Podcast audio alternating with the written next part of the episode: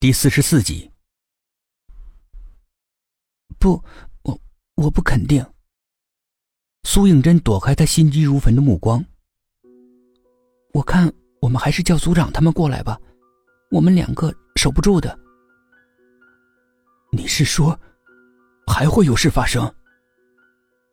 苏应真点了点头，一种不祥的预感逼得他呼吸困难。外面猫头鹰一声比一声叫的凄惨，难道今夜非得有人死去吗？老杨仰天长叹了一声，心情沉重的拨通了薛品涵的电话，电话那一头一阵忙音，老杨的脸色大变。电话打不通，苏应真的心仿佛坠入了万丈深渊，傻傻的与老杨对视着。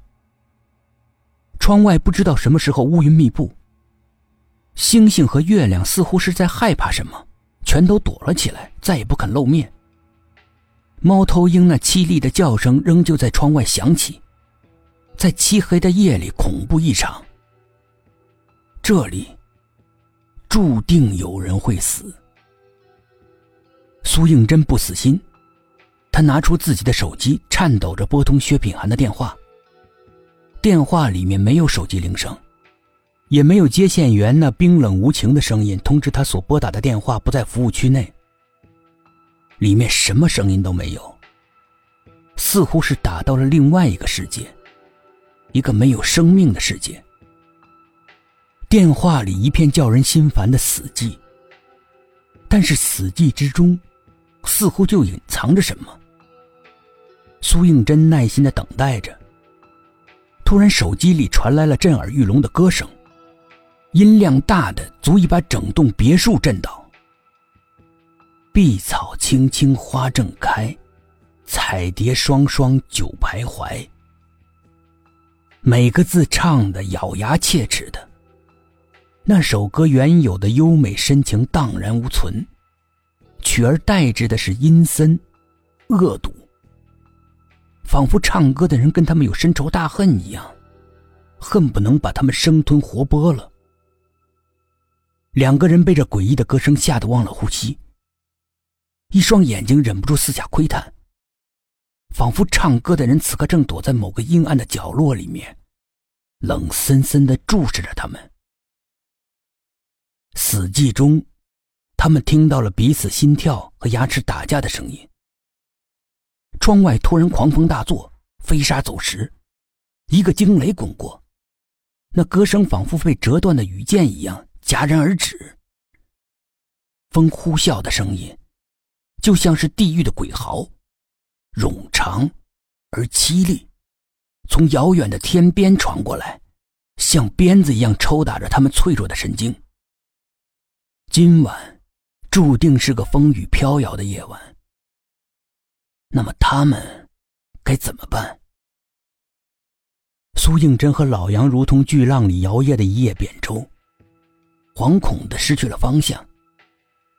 老杨突然惊恐万状的盯着床的方向，背对着床的苏应真从他的眼神里面看到了“可怕”两个字。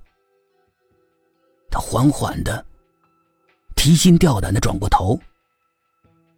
芊芊不知道什么时候醒了，直挺挺的坐在床上。没错，直挺挺的，不像是一个人。身上没有一点柔软的部分，坐的那么笔挺，像一根木头，僵硬，毫无生气。他的眼睛没有一点活力，目光呆滞，死气沉沉，仿佛来自地狱，一眨不眨的直视着苏应真。那两道冰冷的目光穿透苏应真的心脏，他忍不住哆嗦了一下。门外响起了轻微的杂乱的脚步声，